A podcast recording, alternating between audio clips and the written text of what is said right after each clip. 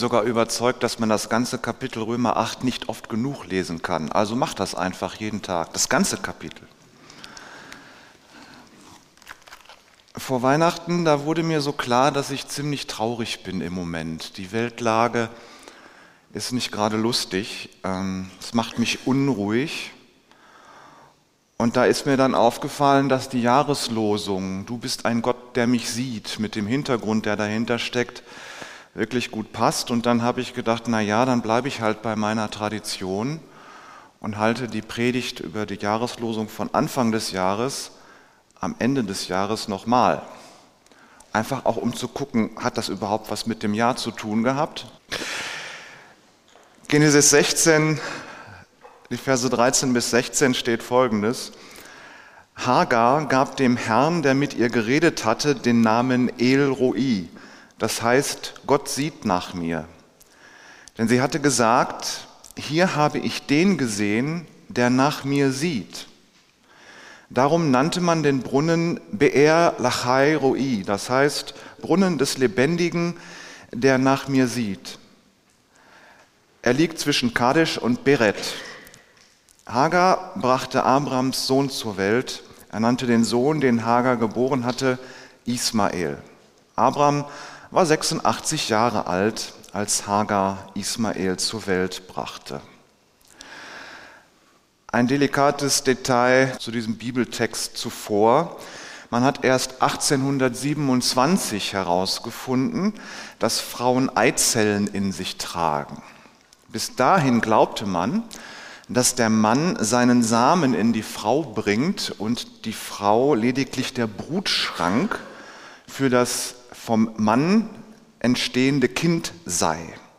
Dass Frau und Mann je zur Hälfte die Quelle des entstehenden Menschen sind, das wusste man bis dahin schlicht und ergreifend nicht. Das heißt, die Kinder waren immer die Kinder des Mannes. Logisch, ja? Diese Information, die hat sich in Deutschland sehr langsam durchgesetzt, erst in den 1960er Jahren und dann später hatte das tatsächlich auch Konsequenzen für den Rechtsstand von Kindern und Frauen. So richtig durchgesetzt hat sich das also erst 130 Jahre, nachdem man das festgestellt hat. Kinder gehören also immer dem Mann, nicht der Frau. Das war immer so bis eben 1827 oder je nachdem, in welcher Gesellschaft das dann so umgesetzt wurde. Das heißt, für uns ist es jetzt völlig egal, welche Frau das Kind von Abraham bekommt. Es ist immer der Sohn der Verheißung, es ist immer Abrahams Sohn, egal von welcher Frau. Das muss man wissen halt. Damals war der Patriarch, der Vater, das Zentrum der Familie mit Kindern, mehreren Frauen und Sklaven und das nannte man Haus. Das hatte nichts mit dem Gebäude zu tun, das war einfach, meine Frau kommt aus dem Hause Rose zum Beispiel, kennen wir so, ja? Also das war das Haus. Das Frauen gehörten nur insofern zu dem Haus, dass sie Kinder lieferten. Keine Kinder, keine Zugehörigkeit. Es war also existenziell wichtig für Frauen, dass sie Kinder bekamen. Und nun hatte Gott dem Abraham einen Sohn, dem Abram, so hieß der noch da, einen Sohn versprochen. Und da war Abraham 75 und seine Frau Sarai 66 Jahre alt. Und weil Sarai nun erstmal seine einzige Gattin war, rechnete sie natürlich logischerweise damit, dass sie schwanger wird, wurde sie aber nicht. Das heißt, ihre Stellung im Hause Abraham, naja, sie war die einzige Gattin, aber wenn es dann noch eine andere gegeben hätte, wäre ihre Stellung schon bedroht gewesen. Jetzt sind zehn Jahre vorbei seit der Verheißung, dass es einen Sohn geben soll. Da sind also die beiden 85 und 76 Jahre. Das heißt, das Kinderkriegen ist mindestens seit 25 Jahren vorbei. Kennt man so, nicht wahr? Ähm, und dieser Bericht von vor etwa 4000 Jahren, der ist sehr realistisch. Das ist nicht nur irgendwie eine fantasievolle Geschichte, eine Story, ein Märchen, was man sich in der Bibel ausgedacht hat, sondern es ist sehr realistisch, denn da, wo die Familie Abraham sich gerade aufhält, gibt es eine Gesetzessammlung, den sogenannten Codex Hammurabi. Vielleicht schon mal gehört, könnt ihr mal googeln, Codex Hammurabi, gibt es ganz viele Informationen darüber, ist ein ganz, ganz, eine ganz, ganz wichtige Gesetzessammlung in der Antike. Und da steht Folgendes drin. Wenn einer eine Ehefrau nimmt und diese lässt ihn keine Kinder bekommen, hat er das Recht, eine Nebenfrau zu nehmen. Diese Nebenfrau darf der Ehefrau in keiner Weise gleichgestellt werden. Wenn eine Ehefrau ihrem Ehemann eine Sklavin gibt und diese Sklavin dem Mann Kinder gebiert, darf die Sklavin nicht ihrer Herrin gleichgestellt werden. Die Herrin darf die Sklavin aber auch nicht verkaufen. Das heißt, offenbar hatte nicht nur Familie Abraham das Problem, sondern das gab es auch in anderen Häusern. Es gibt also für dieses spezielle Problem Gesetzestexte in der Antike. Das heißt, das ist nicht an Haaren herbeigezogen, das ist damals etwas gewesen, damit haben sich die Leute beschäftigt, weil es einfach ein Problem war. So. Nun hat ja Sarai die Sklavin Hagar, das ist eine feine Sache. Sie gibt die Hagar ihrem Mann Abraham, der soll sie schwängern und das Kind, das dann entsteht, ist Abrahams Kind der Verheißung. Und weil Hagar die Sklavin von Sarai ist, ist das Kind rechtlich auch das Kind Sarais. Schlau gedacht, ist rechtlich auch völlig okay und abgedeckt. Gibt es nichts drüber zu streiten. In Vers 2 steht jetzt, und Abraham gehorchte der Stimme Sarais. Der Patriarch horcht auf seine Frau, keine Diskussion. Rechtlich okay, aber ist schon irgendwie komisch, dass der da irgendwie überhaupt gar keine Einwände hat. Hm? So ein Mann halt. Ne? 2000 Jahre vor Christus im vorderen Orient, heutiges Israel. Abraham und Sarai stammten ja aus dem heutigen Irak, waren also arabischer Herkunft. Hagar war wahrscheinlich, so liest man, wesentlich jünger als Sarai und sie kam aus Ägypten. Ägypten war modern, also richtig modern. Dass die noch keine Schwebebahn hatten, ist alles. Ägyptische Ärzte haben zu dieser Zeit zum ersten Mal Schizophrenie beschrieben. Es gab Literatur, es gab Handel, es gab Handwerk, es gab Kultur. Das heißt, Ägypten, das war für die Menschen im vorderen Orient exotisch und reich und wunderbar und herrlich. Und dann war es ja auch noch das Tor zu dieser wunderbaren fremden Welt Afrika, wo, wo die Menschen so schön und dunkelhäutig sind, einfach faszinierend. Sehnsuchtsorte. So, und Hagar, eine junge, exotische, schöne Frau, und Sarai sagt zum Abraham, mach die schwanger. Und da steht dann ganz lapidar, er ging zu Hagar. Abraham hat nicht lange gefragt, warum Sarai ihm geradezu befiehlt, zu der jungen Schönheit unter die Decke zu krabbeln. Ja, was soll er da noch lange diskutieren? Dann steht dann genauso lapidar und sie wurde schwanger. Ihr wisst, dass das mit der Schwangerschaft nicht sofort klappt. Ne? So ganz menschlich gesehen. Er wird ja nicht nur einmal hingegangen sein. Hm? Nur, jetzt ist sie schwanger und Hagar gewinnt sofort an Würde. Auch wenn es rechtlich gesehen nicht ihr Kind ist, sondern Sarais, aber sie kann es nicht lassen, ihre Herrin abschätzig zu behandeln. Sie wird hochmütig. Schließlich wird sie die Mutter und Sarai nicht. Die Sklavin steckt ihrer Herrin so kleine Nadelstiche, ja, so. Nichts, wofür man sie bestrafen könnte, aber was doch weh tut. Man würde das heute Mobbing nennen. Sarah lässt das eine Weile über sich ergehen und dann geht sie zu Abraham und sie gibt ihm die Schuld. Das Unrecht, das mich trifft, das treffe dich. Und sie ruft Gott zum Zeugen, Yahweh, richte zwischen dir und mir. Das heißt, Sarai ist so richtig eifersüchtig. Kann man ja auch gut verstehen. Offenbar hat Abraham es zu sehr genossen mit dieser jungen Frau und es war ein Fehler, Abraham zu vertrauen. Der hört sich das an, winkt dann ab und sagt, sie ist deine Sklavin, mach, was du meinst. Ja, ist rechtlich okay, menschlich, okay, mies. Abraham lässt den Streit laufen und greift nicht ein. Das ist ja mal ein feiner Patriarch, ja, so ein Hausherr.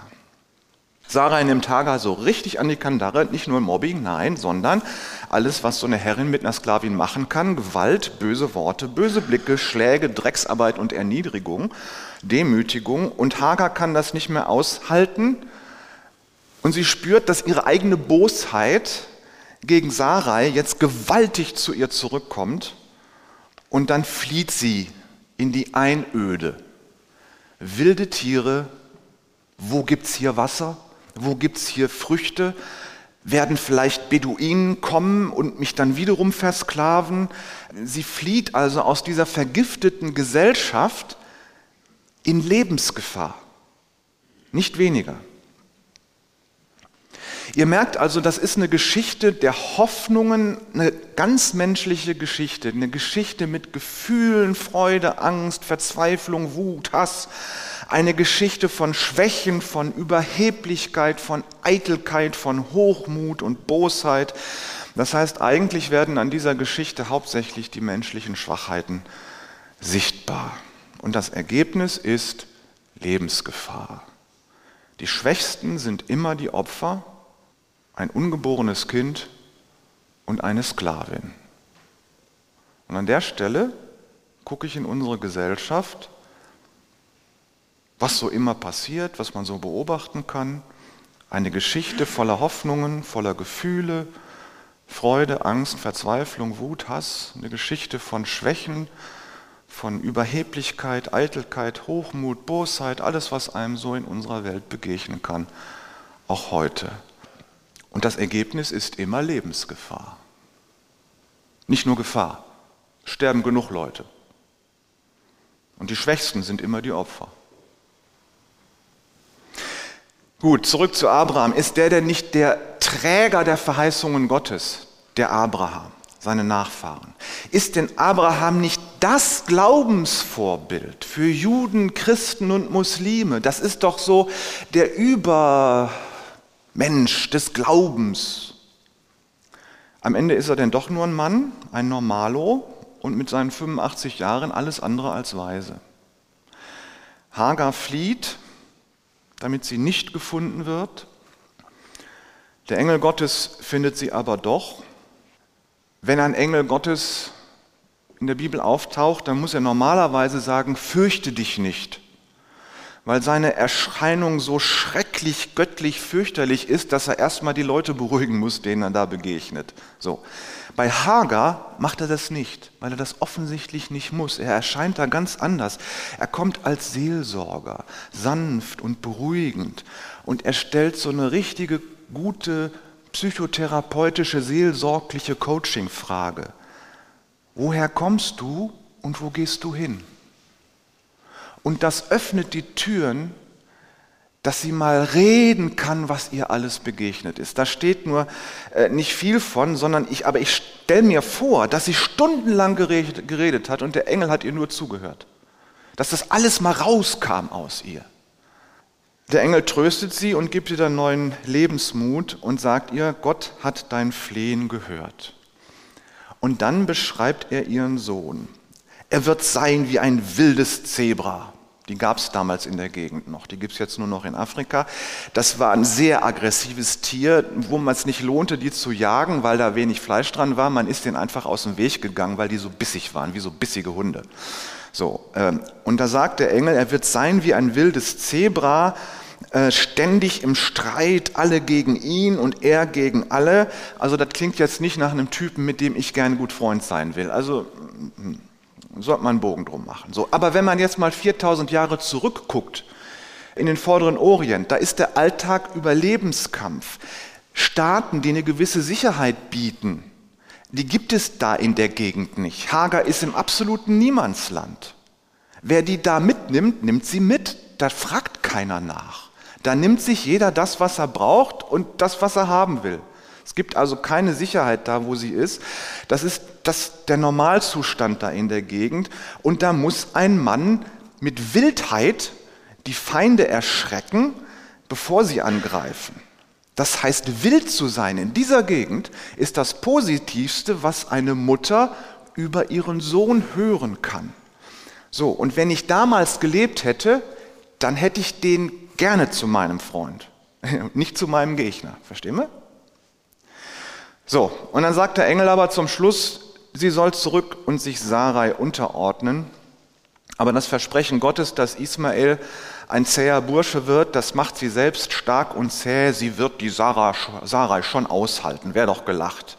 Und was der äh, Engel ihr auch sagt, Ismael ist ein Teil der Geschichtspläne Gottes. Er ist nicht ein Fehltritt. Er ist Gott gewollt. Auch darüber wird Hagar sich gefreut haben. Zu verstehen, dass auch sie im Plan Gottes drin ist. Ja, die, die die Opfer sind von dem, was an Bosheit in der Welt passiert. Die Ungeborenen und die Sklaven und die Schwangeren und die Opfer. Und doch sind sie Teil des Planes Gottes und Gott hat einen Plan mit ihnen. Das gibt Hagar Kraft. Klar, die Wunden in der Seele sind tief. Hagar wurde marginalisiert. Sie ist von Sarai benutzt worden für ihre Zwecke. Abraham hatte seinen Spaß mit ihr gehabt und hat sie dann fallen lassen. Sarai und Abraham, die haben nur auf sich selbst gesehen. Sie haben Hagar übersehen. Sie haben durch Hagar einfach hindurchgesehen. Sie haben über sie hinweggesehen. So. Und Hagar begreift, dass Gott jetzt da ist und Pläne mit den Menschen macht, unabhängig von ihren Schwächen. Von ihren eigenen Schwächen, aber auch von den Schwächen von Abraham und Sarai. Gott sieht sie an. Sie sagt, ich habe dem hinterhergesehen, der mich angesehen hat. Hagar hat Ansehen bei Gott. Sie wird nicht übersehen. Wohlgemerkt, sie ist ja nicht unschuldig. Ne? Sie wird von Gott nicht deswegen angesehen, weil sie unschuldig ist. Äh, sie hat ihrer eigenen Bosheit die Zügel schießen lassen. Man hätte auch sagen können, ja, du bist ja auch selbst schuld. Was machst du auch so einen Quatsch? Jetzt musst du halt sehen, wie du damit klarkommst. Und wenn du dran krepierst, na ja, so what, ist halt so. Nein, so sieht es Gott nicht. Gott sieht sie an. Er kennt ihre guten und ihre bösen Anteile in ihrer Persönlichkeit und dennoch, er sieht sie an. Und sie hat Ansehen bei Gott und warum? Welche Qualitäten bewerkstelligen das bei ihr, dass sie Ansehen bei Gott hat, weil sie ein Opfer ist? Weil sie schwanger ist? Weil Gott was mit Ismael vorhat? Nein, weil Gott jeden ansieht. Weil Gott auch jeden hier ansieht. Gott sieht prinzipiell jeden an. Das ist sein Prinzip, er macht, er hat mit jeder Mann, jedem Mann und jeder Frau, und man müsste ja auch heute sagen, auch allen dazwischen, ganz ehrlich, meine ich so, einen Plan. Ganz egal, wie gut oder schlecht oder komisch ein Mensch auch immer sein kann. Gott hat einen Plan mit dir, mit mir und jedem Menschen. Gott schaut nicht an dir vorbei. Gott schaut nicht über dich hinweg oder durch dich hindurch. Er macht dich zu einer angesehenen Frau, zu einem angesehenen Mann, mich auch und auch jeden anderen Menschen, auch die, die es nicht wissen. Vielleicht muss man es denen mal erst sagen, nicht wahr? Hager wusste es ja auch nicht. Auch die Leute, die wir nicht mögen, sind bei Gott angesehen. Sogar die Leute, die wir sogar hassen. Wen hasst ihr so? Ihr müsst ja jetzt nicht sagen würden wir ja auch nie zugeben, nicht? dass wir jemanden hassen. Wir sind ja gute Christen und so, nicht wahr? Aber manchmal denke ich schon, also vielleicht geht es euch ähnlich, aber da reden wir jetzt mal nicht drüber. So wie Gott einen Plan mit Hagar, Ismael, Abraham und Sarai hatte, so hat er einen Plan mit dir und mit mir und jedem Menschen auf dieser Welt. Auch mit den Palästinensern. Auch mit denen. Übrigens heißt der Führer der Hamas Ismael. Ismael heißt, Gott hat gehört. Und er heißt mit Nachnamen Hanje. Das heißt freundlich. Passt irgendwie nicht, ne? Er hat auch seinen Plan mit den Israelis. Benjamin heißt Sohn des Glücks und Netanyahu heißt Gott hat gegeben. Na wollen wir hoffen, dass Gott weitergibt. Gott hat auch seinen Plan mit den Russen. Wladimir heißt übrigens Herrscher des Friedens. Putin heißt einfach Putin, habe ich keine Übersetzung gefunden. Volodymyr heißt auch, ist dasselbe wie Wladimir, Herrscher des Friedens. Und Zelensky heißt Zelensky. Keine Ahnung, wo der Name herkommt. Die Iraner, die Perser, auch mit denen hat Gott einen Plan. Ali Khamenei, Ali heißt der Edle, der Erhabene. Olaf heißt Erbe der Vorfahren. Und Scholz ist dasselbe wie Schulze, Verwalter halt. Altes deutsches Wort, würde man heute Verwalter nennen. Miriam ist ja die, die von Gott geliebt ist. Nicht? Hillen, das ist der Hügel, der Erhabene, die Erhabene. Aber ihr merkt, man kann von den Äußerlichkeiten der Menschen nicht darauf schließen, ob Gott mit denen einen Plan hat oder nicht. Aber wir können uns sagen lassen, anhand dieses, was wir mit Isa, Hagar und Ismael da gesehen haben, Gott hat einen Plan mit uns, mit jedem Menschen. Und wenn wir hier ins nächste Jahr starten, dann ist das nicht so, dass plötzlich Gott planlos geworden wäre, sondern dann geht sein Plan weiter. Wir können aber von den Äußerlichkeiten von Menschen, auch von ihren Namen, nichts aufs Innere schließen. Aber wir können darauf schließen, wir können darauf hoffen und vertrauen, dass Gott einen Plan hat. Gott kennt uns, er durchschaut unsere Äußerlichkeiten und unsere Namen und er hat einen Plan mit jedem. Auch mit Hanje, Netanyahu, Putin, Zelensky, Scholz, Hillen, Schwarze und mit Graf und Lalai und Wader und wer alle hier sitzt. Wenn wir im kommenden Jahr Menschen begegnen oder über Menschen nachdenken, die uns in den Nachrichten begegnen, dann lasst uns immer daran denken, diese Frau und dieser Mann, diese Leute sind Menschen, die von Gott angesehen werden, auch wenn sie es nicht wissen. Aber sie werden angesehen. Und Gott hat einen Plan. Verlass dich drauf. Schau mal in deinem eigenen Leben und du wirst staunen, da gibt es Pläne. Und wenn Gott gnädig ist, dann lässt er uns hin und wieder mal in unsere eigenen Pläne reinschauen. Amen.